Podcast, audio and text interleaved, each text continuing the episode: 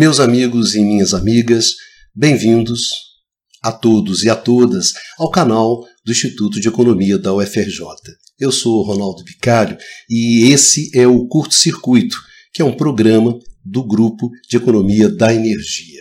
Eu gostaria de conversar com vocês nessa edição de número 12 do nosso programa sobre as reduções nas tarifas de energia elétrica as reduções que estão ocorrendo exatamente nesse momento. Essas reduções, no total, elas atingem uma, alguma coisa em torno de 19, 20% das tarifas, né? uma redução de 19 a 20% nas tarifas, portanto, é um valor significativo. Então, eu acho que isso é importante, eu gostaria de conversar com, sobre isso com vocês. Né? quais são as origens, da onde vêm né, essas reduções, quais são os seus impactos e como é que essas reduções elas se inserem dentro do contexto da evolução do setor elétrico nesse exato momento. Ou seja, essa jogada das reduções, como é que essa jogada ela se insere no jogo geral do setor elétrico, né? no grande jogo do setor elétrico brasileiro que está sendo jogado agora. Né? Então, esse é o tema que eu gostaria de conversar com vocês hoje, né? A redução das tarifas de energia elétrica. Eu acho que a gente poderia começar justamente pelas origens. Da onde é que vêm essas reduções e por que, que elas estão acontecendo?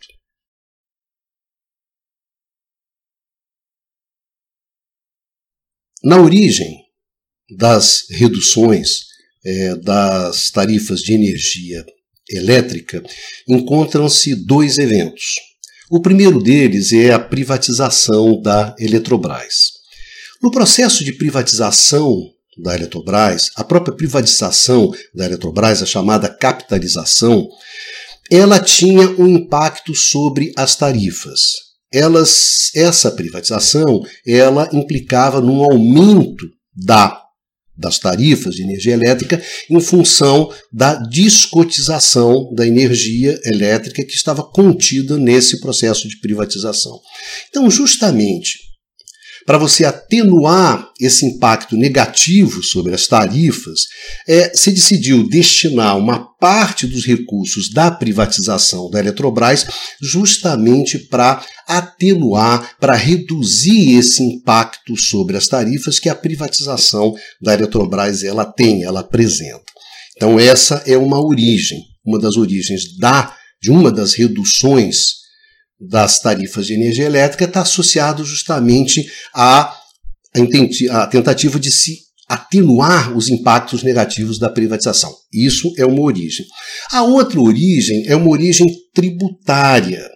Essa origem está associada basicamente ao reconhecimento por parte do Supremo Tribunal Federal de que havia cobranças ilegais tanto do PIS/COFINS quanto do SMS. Então, a partir desse reconhecimento do Supremo, você originou um processo que acabou gerando essa, essa redução das tarifas. Então, a gente tem basicamente duas grandes origens, né? Uma, a privatização da Eletrobras e a outra esse processo legal, né, do reconhecimento de que havia cobranças ilegais sobre impostos e isso, o reconhecimento dessa ilegalidade implicava numa redução desses impostos. Então, esses são os dois, digamos assim, os dois blocos, né? Privatização da Eletrobras e o outro é um bloco tributário, né? Esses são os dois blocos, né? Esse bloco, que é o bloco da privatização da Eletrobras, gera uma redução das tarifas em torno de 2 a 3%, e esse bloco tributário gera uma redução em torno de 15 a 17%, em média. Então, esses são os grandes impactos desses dois blocos. Evidentemente que o valor maior está justamente associado à questão tributária. Pois bem, então vamos olhar com calma esses, esses dois eventos, esses dois blocos, tanto aquele ligado à privatização da Eletrobras, quanto aquele ligado à questão tributária. Né? Vamos começar com o bloco justamente associado à privatização da Eletrobras.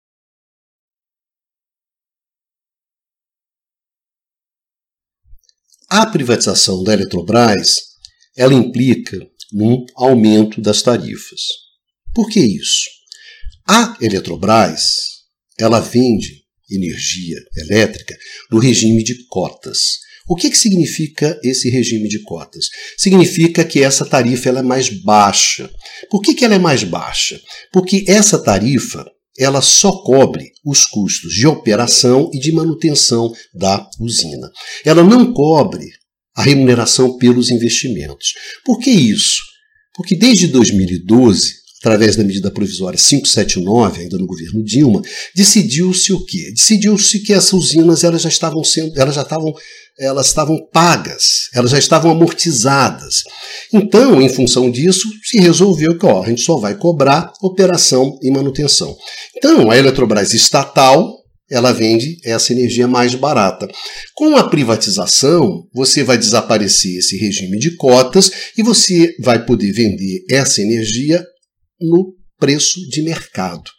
Então, se você sai da tarifa né, em regime de cota e vai para uma tarifa que é definida pelo preço de mercado, é definido pelo mercado, então, evidentemente, vai ter um impacto. A tarifa vai subir. Em função disso, o que, que se decidiu? Decidiu o seguinte: nos próximos 25 anos, a Eletrobras vai destinar 32 bilhões de reais, 32, a Eletrobras privatizada, né, ela vai destinar 32 bilhões de reais ao longo desses 25 anos, né, divididos por esses, ao longo desses 25 anos, ela vai destinar para a CDE. O que, que é a CDE? A CDE é a Conta de Desenvolvimento Energético. Essa conta, agora em 2022, a ANEL informou que ela deve ser de algo em torno de 32 bilhões de reais. Desses 32 bilhões de reais, o consumidor coloca quanto? Ele coloca 30 bilhões de reais. 30 bilhões desses 32 é colocado pelo consumidor. Para quê? Para cobrir determinados gastos. Quais são os grandes gastos da CDE? O primeiro deles é com consumo de combustível a chamada conta de consumo de combustível, CCC. Essa conta ela cobre os gastos da geração de energia elétrica nos sistemas isolados, naqueles sistemas que não estão integrados ao sistema é, é, de transmissão nacional. Então são sistemas isolados. A geração nesses sistemas, essa geração é feita usando geração térmica e combustível. É uma geração cara, então você subsidia essa geração. Sem esse subsídio, os nossos irmãos do norte teriam muita dificuldade de ter acesso à energia elétrica. A energia seria muito cara. Então essa é a CCC. Corresponde a 37% da CDE, alguma coisa em torno disso. Outro grande gasto da CDE é para cobrir justamente a tarifa social. São os gastos com a tarifa social, alguma coisa em torno de 15%. Outro grande gasto da CDE destina-se a determinados incentivos a determinadas fontes, principalmente a fontes, é, as fontes renováveis. Né? Então, existem determinadas fontes que o incentivo para você usar essas fontes é você não pagar a tarifa pelo uso do sistema de transmissão e do sistema de distribuição. Esse é o incentivo que você tem para usar essas fontes. Quem paga essas tarifas é a CDE. Então, se você soma isso, já dá 90%, mais de 90% da CDE. Então, se decidiu o seguinte: olha, a Eletrobras vai botar uma grana na CDE justamente para que o consumidor não coloque.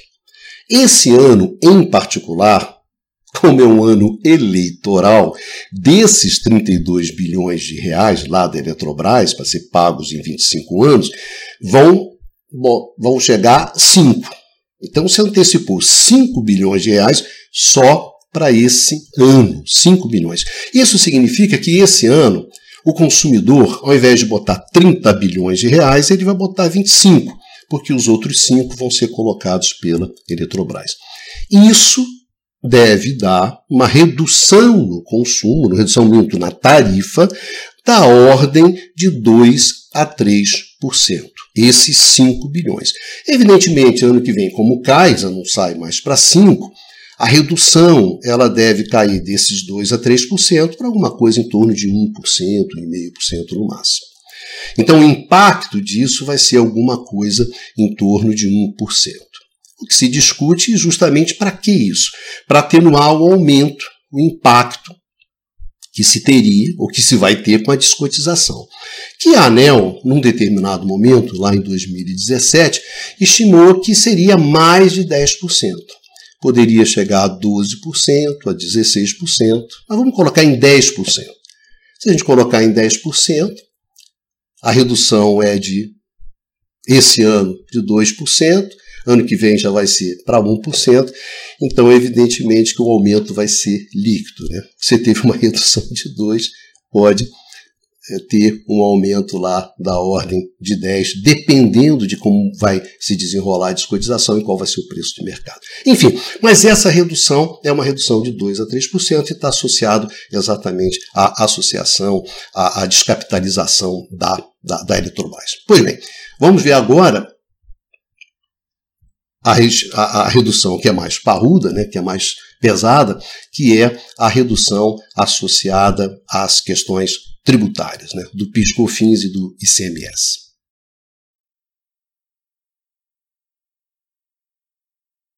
Vamos então começar pela questão do PIS/COFINS. Que questão é essa? O que houve foi o seguinte: o reconhecimento por parte do Supremo Tribunal Federal de que o PIS/COFINS, esse imposto que estava sendo cobrado do consumidor de energia elétrica, esse imposto ele estava calculado de uma forma indevida, de uma forma ilegal, incorreta. Por quê? Porque na hora de calcular a base desse imposto, na hora de considerar a base para o cálculo desse imposto, o que estava sendo incorporado nessa base? O ICMS.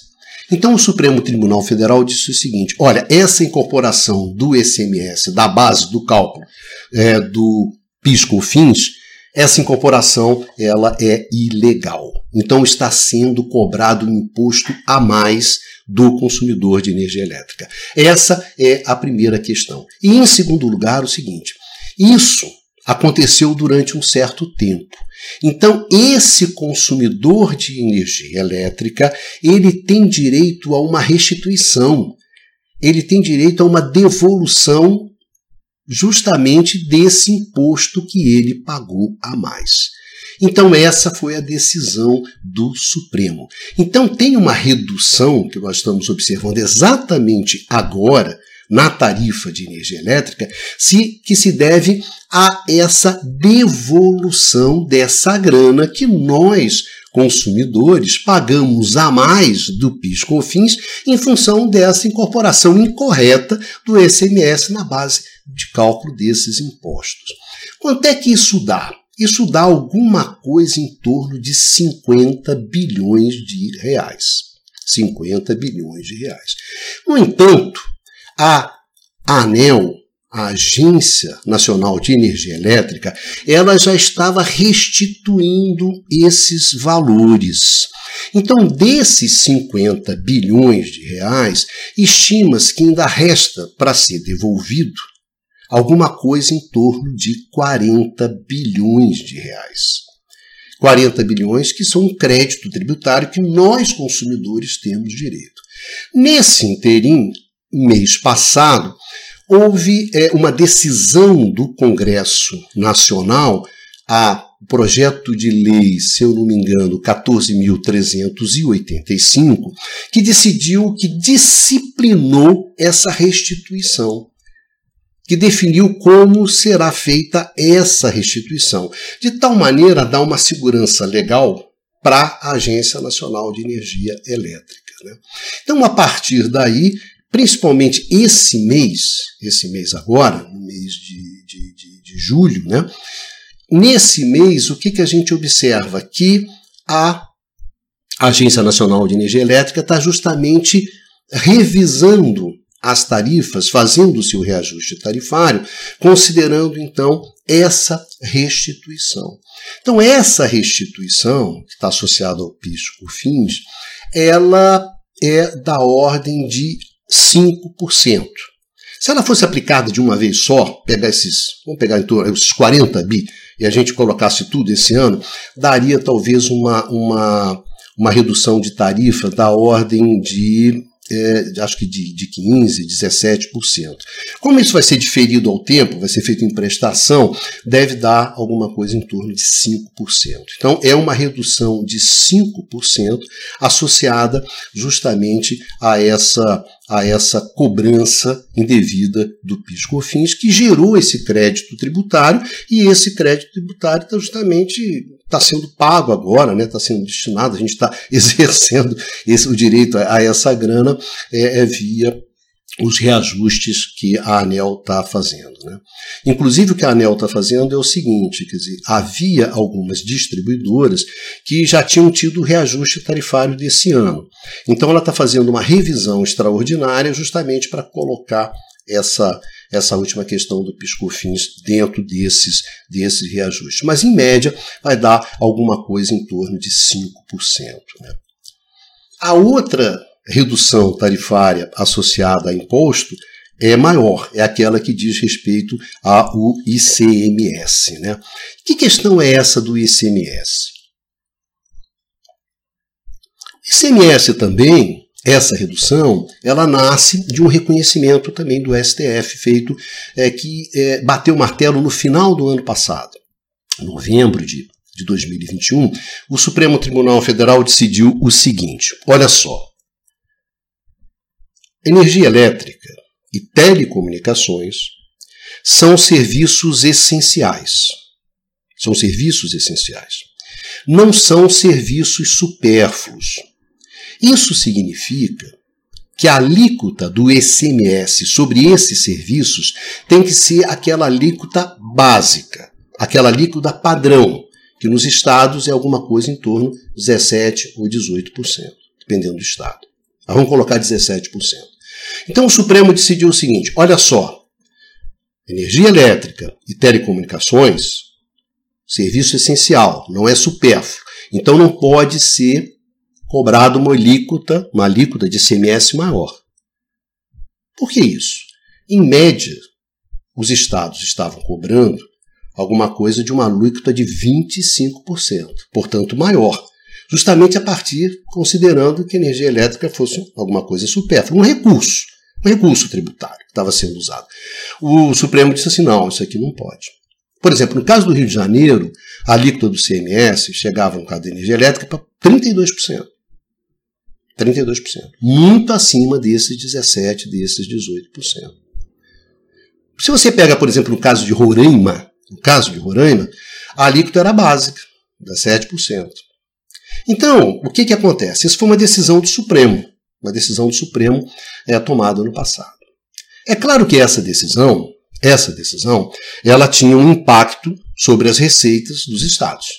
Tinha um impacto fiscal óbvio, qual o tamanho desse impacto? Tem consultorias que é, estimaram esse valor em torno de 27 bilhões de reais. Então, tem 27 bilhões de reais de receitas dos estados que iam desaparecer a partir dessa medida do Supremo. Então, houve uma negociação por parte do Supremo do seguinte: olha só. Então, para dar tempo para que você se adapte, para que você faça um orçamento no qual essa redução da receita está embutido. Então, para ter esse tempo de, de, de, de adaptação, é, o Supremo negociou que essa redução do CMS ela fosse ocorrer apenas em 2024. Ponto. Isso foi o que foi negociado com o Supremo.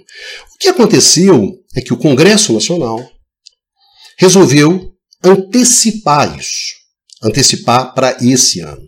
Não só antecipou para esse ano, não só antecipou para esse ano, essa redução do ICMS, como além de energia elétrica e telecomunicações, o Congresso colocou combustíveis e colocou também transporte coletivo. Tá certo? Então, isso foi colocado. Houve uma antecipação por parte do Congresso para que essa redução do ICMS pudesse valer esse ano. Então, esse que foi o movimento. Então, houve um projeto de lei complementar projeto de lei complementar 18 de 2022, que transformou numa lei complementar 194, no qual se definiu isso. Olha, essa redução do ICMS vai ser aplicada esse ano. E, além disso, ainda colocou uma outra coisa que interessa especificamente por causa do setor elétrico, é que uma decisão do seguinte, olha só, atividade de transmissão e atividade de distribuição, você não pode cobrar ICMS em cima disso. Então você não pode jogar uma alíquota de, de ICMS em cima das tarifas pelo uso do sistema de transmissão, ou a tarifa pelo uso do sistema de transmissão. Também foi uma decisão que veio, que estava dentro da questão do Supremo, mas que veio transparente e direta é, nessa lei complementar. Então, a redução desse pacote do CMS para o setor elétrico é justamente você sair dessas tarifas né, que estavam acima das tarifas da tarifa padrão, digamos assim, 17%, era 25%, era 32%, enfim, essas cobranças, ó, não, é 17%. Então isso aqui tem um impacto. Além disso, tirar o ICMS das atividades de transmissão e distribuição. Isso é real e saiu dessa lei complementar é, 194. Né? Aqui, então, a gente tem um maior impacto em termos de redução de tarifa. É a maior redução de tarifa que a gente tem é essa associada ao ICMS. É claro que varia de estado para estado. Vamos dizer assim, a maioria dos estados cobrava uma alíquota de 25. Então vai ter que sair dessa alíquota de 25 e vir para 17. Mas tinha estado que nem o Rio de Janeiro que cobrava 32. Então essa queda vai ser maior. E tinha estados que nem Roraima que não cobrava nada acima da taxa padrão. Então, digamos assim, os consumidores mais beneficiados podem ser os do Rio de Janeiro, que justamente era a alíquota maior, 32%, e os menos é, contemplados vão vai ser rapaziada de, de, de, Roraima, né, que ali não se cobrava mais, era 17, então vai ser zero. Enfim, então o impacto ele varia é, de estado para estado, obviamente, mas em média, pelo que disse inclusive, acho que uma diretora da ANEL, é que o impacto médio seria alguma coisa em torno de 12%. Né?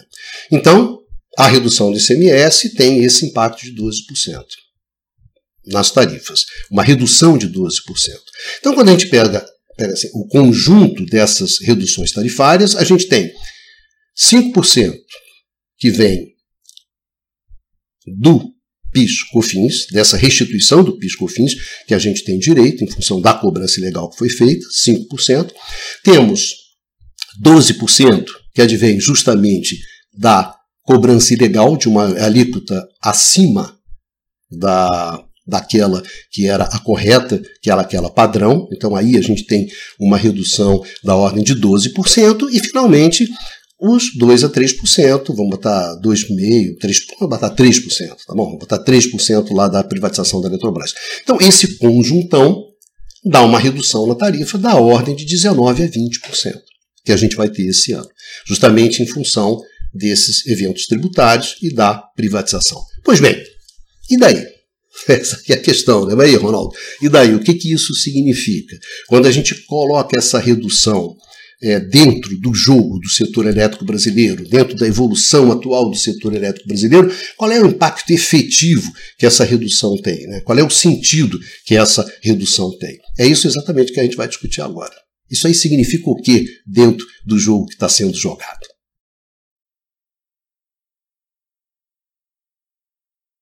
Bom, e daí, Bicalho? O que, que isso tudo significa? Bom, para começar, eu acho que a primeira questão que a gente deve colocar é o seguinte: essas reduções de tarifa, essas reduções, elas são fruto de política energética? Elas são feitas de uma política voltada para tentar reduzir tarifas e inverter a trajetória de crescimento crescente das tarifas? É fruto de política energética? Eu diria que não. A princípio, não. Comecemos com o caso da Eletrobras. Essa redução da tarifa, da, da tarifa de energia elétrica, advinda justamente desses 5 bilhões que vieram da privatização da Eletrobras, daqueles 5 bilhões dos 32 bilhões que vão vir em 25 anos, isso é fruto do quê? É justamente uma tentativa de você atenuar o aumento da tarifa que você vai ter quando você tiver a descotização. É simplesmente isso. Agora, esse aumento foi criado por quem? Bom, foi criado por você, ué. A partir do momento que você decidiu privatizar a Eletrobras e privatizar a Eletrobras com descotização, então você passou a ter um aumento da, da, da tarifa. Você vai ter um aumento líquido da tarifa.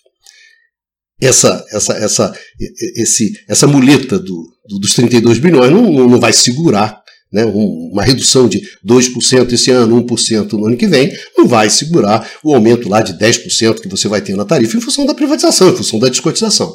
Então isso aqui foi um problema que você mesmo criou. Então você está tentando atenuar um problema que você mesmo criou. O que, que isso tem a ver com política energética? Coisa nenhuma. Coisa nenhuma. Então isso aí, simplesmente está tá tentando colocar um band-aid, está colocando um, um, um mercúrio cromo no machucado que você mesmo se machucou. Você escolheu essa trajetória da privatização e da descotização. Então está tentando atenuar isso. Isso é fruto de política energética? Não, isso não é fruto de política energética. É você tentando resolver as coisas erradas que você faz. E para segurar esse impacto, para jogar uma manhã passo lá ontem e tentar convencer a galera, você faz isso. Então, essa redução aí associada à privatização da Eletrobras, à capitalização da Eletrobras, não tem nada a ver com política energética. Bom, e as tributárias? As tributárias também não. O que, isso tem a ver com política energética? Foram decisões legais. Essa cobrança desse imposto é ilegal. Ponto. O que, isso tem a ver com política energética? Nada. Nada. É simplesmente uma decisão do Supremo. É uma decisão legal. Isso é instrumento de política energética? Não. É apenas o reconhecimento de uma ilegalidade. E, em função dessa ilegalidade, se o Supremo decidiu, olha, isso aqui é legal, então a tarifa tem que se reduzir por causa dessa ilegalidade. Isso é uma questão legal, é uma questão ligada ao judiciário, não é uma questão ligada à política energética. Tá certo? Você pode ter redução de tarifas, e isso está a ver com política energética, usando política fiscal? Claro, claro que você pode. Você pode usar incentivos fiscais para você dar força para o uso de determinadas fontes. Assim como você pode penalizar o uso de outras. Né? Você pode taxar, ah, taxar os combustíveis fósseis justamente para reduzir o consumo dos combustíveis fósseis. Isso você pode fazer. Você pode fazer também é, usar os recursos do Estado, os recursos do Tesouro, para tentar segurar um aumento de tarifas. Isso também é fruto de política energética? Sim. Você observa isso muito na Europa no ano passado. A energia elétrica ela já vinha subindo fortemente na Europa no ano passado, antes da guerra. As pressões né, para subir as tarifas, elas já existiam. Para vocês terem uma ideia, se a gente pega, por exemplo, o mercado ibérico, que junta Espanha e Portugal, é, por exemplo, em janeiro do ano passado, janeiro de 2021, a, a, a, tarifa era alguma coisa em torno de 30, 50 reais, 50 reais não, 50 euros por megawatt-hora. No meio do ano já estava 100, 150. No final do ano já estava 300. E não tinha guerra, não tinha nada. Qual foi a primeira reação do governo espanhol? Foi reduzir tributos. Reduzir tributos, reduzir impostos para tentar ali reduzir a tarifa. Que na verdade não era reduzir, né? era reduzir o aumento da tarifa. Tentar segurar isso. Isso é política energética? É. Mas evidentemente que isso não segurou. O caso espanhol não segurou. Por quê? Porque as pressões foram muito maiores do que isso, e isso é um recurso que tem limite. Então a gente poderia, por exemplo, estar tá reduzindo as tarifas, reduzindo a tarifa de energia elétrica por essa decisão. Você está pegando o dinheiro do Tesouro Nacional e você está pegando esse dinheiro do Tesouro Nacional e você está transferindo para o consumidor. Você está subsidiando. É uma decisão de política energética é uma decisão que você pode discutir, porque isso é evidente que tem um impacto fiscal, isso é evidente que tem um impacto sobre o Estado. Tem sentido você pegar o dinheiro do contribuinte e você passar para o consumidor? Quer dizer, esse dinheiro que o consumidor está tá, tá recebendo é um dinheiro que vem do contribuinte. E o contribuinte o consumidor está tirando de uma mão passando para outra. Isso aqui tem uma discussão que é uma discussão grande. Mas é uma discussão de política energética. É disso que se trata aqui? A princípio, não. Porque aqui é uma questão legal. Era legal a incorporação do CMS na base de cálculo do PiscoFins? Não. Era legal você considerar que a energia elétrica era um, bem supérfluo e comprar uma alíquota de CMS maior do que a básica, 17, 18%? Não. Isso é uma questão legal. Tá certo? Isso aqui não é uma discussão. Então, a primeira coisa que eu acho importante em relação a essas reduções é ter muito claro que isso não é fruto de uma política energética. É fruto de uma questão legal, de ilegalidades que estavam acontecendo. Não é política energética. Não foi pensada como política energética. O que houve aí por parte do Congresso Nacional é que no momento, no ano eleitoral, foi o velho oportunismo de guerra. Né? Embarcou na onda, mas numa onda que foi gerada lá no Judiciário, que foi gerada lá no Supremo. Sendo que, além do mais, ainda incorporou os combustíveis e incorporou os transportes coletivos. Então, isso não é uma política energética. Isso aqui pode ser uma política eleitoreira, eleitoral, que aí é uma outra discussão. Mas eu acho que essa é a primeira questão. E uma outra questão é quando a gente olha para isso, olha para esses valores, o que, que a gente vê? Por exemplo, quando a gente pensa nas bandeiras tarifárias. Quando a gente pensa nas bandeiras tarifárias. As bandeiras tarifárias, nós já fizemos um programa aqui no curto-circuito só sobre as bandeiras tarifárias. Elas são uma cobrança extra tarifária. Uma cobrança extra em função justamente o quê? De algum agravamento na situação de oferta de energia elétrica. Que geralmente significa o seguinte: ó, não está chovendo aquilo que a gente esperava. Então esse negócio aqui vai pegar. Bandeira tarifária é isso. Quando você pensa numa bandeira tarifária, sim, a bandeira tarifária, digamos, essa, essa cobrança extra, a mais simples, que é a tarifa amarela, ela tem um impacto nas tarifas de 5%. 5%. Se a situação piora e a gente coloca uma bandeira tarifária, já dá um aumento de 5%. 5% é mais do que os 2%, os 3% da privatização da Eletrobras, e é igual à redução do PIS/COFINS, 5%. Se você vai para uma bandeira vermelha de primeiro nível, dá um impacto de 10%. 10% já fica acima da da grana da privatização da Eletrobras, já fica acima da, da questão do piscofins e já encosta ali no ICMS, que é 12%. Uma bandeira vermelha, a situação piorou e você bota, já dá um aumento de 15%. Então, ó, vai tudo isso. Os 3% da privatização, os 5% do piscofins, os 12% da, do ICMS. Então, todo esse esforço ele desaparece com uma bandeira vermelha. 15%. E se você somar tudo, né, a gente falou que dá 19%, 20%, é uma bandeira vermelha dá 15%. Ou seja, uma piora da situação hídrica, uma piora, normal. Esse é o jogo que a gente está vivendo. A gente está muito exposto, muito exposto a, ao risco hidrológico. Então isso não tem nada demais, isso, isso pode perfeitamente acontecer. Já desaparece esses ganhos que você teve. Né? E aí a gente vai no cerne da questão. Qual é o cerne da questão? Hoje, no setor elétrico, no Brasil e também no mundo, a gente tem pressões muito fortes pelo aumento do custo da oferta de energia elétrica e das tarifas de energia elétrica. Essas pressões são muito fortes e, pior, são estruturais.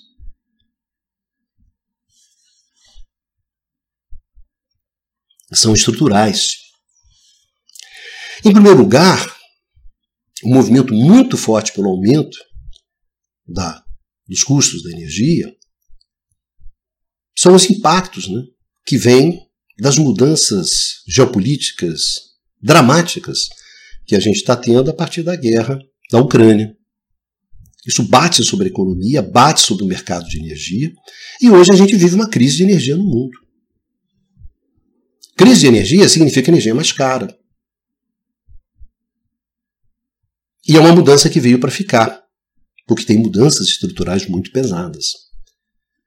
Então, essa crise, associada à guerra, a essas mudanças geopolíticas dramáticas, profundas, colocam pressões sobre o mercado de energia muito forte e, portanto, para o aumento das tarifas. Isso bate na gente? Está batendo lá na Europa? Bate, gente. Ano passado, durante a crise hídrica, quando a gente começou a despachar as térmicas, e algumas térmicas que usavam gás natural liquefeito, como aqui no norte fluminense, ali você viu como é que o preço do gás estava mumando. Estava pesado. E isso rebatia naqueles custos de geração que você tinha, daquelas térmicas que você estava contratando. Nós estamos no jogo. Nós não estamos no jogo. Nós não, não, nós não estamos fora do jogo. Aí essa questão da guerra, não, não se esqueça que essa questão da guerra, ela vem se somar a uma questão também que associa muito, que gera muitas pressões em cima do mercado, para o aumento dos custos de geração, dos custos da oferta de energia elétrica e bate pesadamente nas tarifas, que é a transição energética. A transição energética é sinônimo de energia mais cara, não é sinônimo de energia mais barata, não, cara. Não confunda a queda do custo de geração com a queda do custo de oferta geral da energia. Não é isso que está acontecendo. Isso já era claro ano passado na Europa. Claro. Combinação de segurança energética antes da guerra. Problemas de abastecimento, de abastecimento de gás, somando com transição energética, dava uma mistura explosiva e gerava aumento de tarifa. Isso já era um problema. Você já estava ali detonando o mercado elétrico europeu antes da guerra. Então essas pressões são pressões muito fortes e pressões que batem em cima da gente. Nós não estamos fora do mundo. O setor elétrico, o setor elétrico brasileiro não é um mar, não é uma ilha de tranquilidade cercada por um mar revolto que é o mundo. Não é verdade. A gente está no mundo e a gente bate nisso. Então a gente tem pressões muito fortes. Quando a gente olha no setor elétrico brasileiro, a gente tem pressões muito fortes, são pressões estruturais. Existem pressões estruturais que fazem com que você tenha uma tendência ao crescimento da tarifa de energia elétrica no Brasil. O esgotamento do nosso modelo hidráulico gera uma pressão pelo aumento da tarifa. Se você tira a energia hidráulica, que é a energia mais barata, e começa a enfiar térmicas, essas térmicas são mais caras, então você tem uma tendência para o crescimento. Então, o esgotamento do nosso modelo hidráulico, que a gente já discutiu várias vezes aqui nesse curto-circuito, e vocês podem ver isso em outros programas, gera uma pressão muito forte, uma tendência, uma tendência, viés, chame do que você quiser, em direção do quê? Do crescimento das tarifas. Isso é uma tendência estrutural, uma tendência estrutural pesada Olha o contexto que a gente está trabalhando. Pressões, pressões para quê? Para subir a tarifa. Subir a tarifa. E o que, que a gente tem na mesa? A gente tem um modelo hoje de operação, de expansão e de comercialização de energia elétrica detonado, porque essa base hidráulica ela se desmanchou e esse modelo era em cima dessa base hidráulica, um modelo detonado.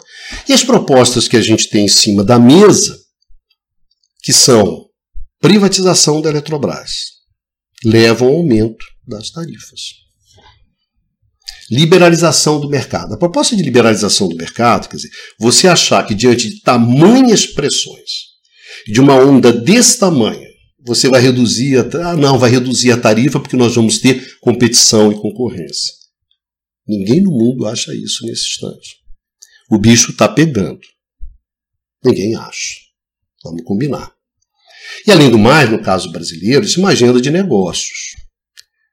E agenda de negócios significa que os caras querem ganhar dinheiro com a privatização da Eletrobras e com a liberalização do mercado. E ganham dinheiro em cima de quem? Em cima do consumidor. Então, a tendência que a gente tem hoje é muito forte na, na direção do quê? Do aumento das tarifas. Você não vai segurar isso com o CMS. Tá certo? Então, você reverter, você encarar esse movimento, você precisa de uma política energética muito mais pesada, mais afirmativa, também muito mais original, para poder enfrentar essa onda que vai vir essa onda que vai vir, ela é muito pesada. Então ela exige políticas que sejam outras políticas. Então, digamos, esse arranjo legal que a gente teve, que na verdade, se você quiser, é onde você encontra a maior redução, né, que é aquela redução de torno de 17% do PiscoFins e do CMS, isso é muito pouco. Isso é muito pouco para você enfrentar a onda é, que vai vir. Né? Então, se você me perguntasse, e daí, Bicalho? Teve essas reduções, e daí? Daí nada, ué. a gente continua numa situação muito difícil. A gente vinha subindo uma escada, né? Você vai subindo uma escada, vai subindo uma escada, aí para de subir, desce um degrau, dois, e depois faz o quê? Segue subindo. A gente está perdendo 7, 7 a 0. Tá bom, faz um golzinho, faz dois. 7 a 1, 7 a 2, cara. Isso não vai reverter o jogo. Então eu acho que essas reduções elas são muito conjunturais em função de uma situação muito específica e com forte cunho legal. Forte cunho legal. Não tem nada de política energética. A política energética que a gente tem nesse exato momento não segura nada. Tanto é para segurar, você teve que se pendurar numa decisão do Supremo. Teve que e antecipar a grana da, da privatização da Eletrobras. Porque esse é um ano eleitoral. Então, acima de tudo, tem oportunismo político, tem oportunismo eleitoral por parte do Congresso, tentando, na verdade, pegar uma onda, que é uma onda que veio lá do Supremo, na verdade. Uma decisão legal. Então, eu acho que essa é a dimensão dessas reduções. Né? Elas não representam uma mudança na política energética que faça com que a gente tenha esperança que a gente possa reverter essa forte tendência a favor do aumento das tarifas, dos aumentos dos custos da oferta de energia elétrica. A gente tem que enfrentar são esses fatores muito fortes e muito pesados que levam a você aumentar a tarifa. Fazer política energética é isso essa redução das tarifas estão muito, muito longe de ser isso. Tá bom, meus amigos? Espero que essa conversa aqui tenha sido útil para vocês, que tenha ajudado a vocês entender mais ou menos qual é esse jogo, né, que é um jogo muito difícil. Acho que realmente fez um golzinho, dois, mas muito longe para reverter ainda o jogo. Eu espero que tenha esse nosso papo aqui tenha ajudado vocês a, a, a entender melhor o que está se passando no setor elétrico brasileiro. Tá bom? Um grande beijo a todos e a todas e a gente se vê aqui no canal do Instituto de Economia da UFRJ é no seu curto-circuito. Se cuidem.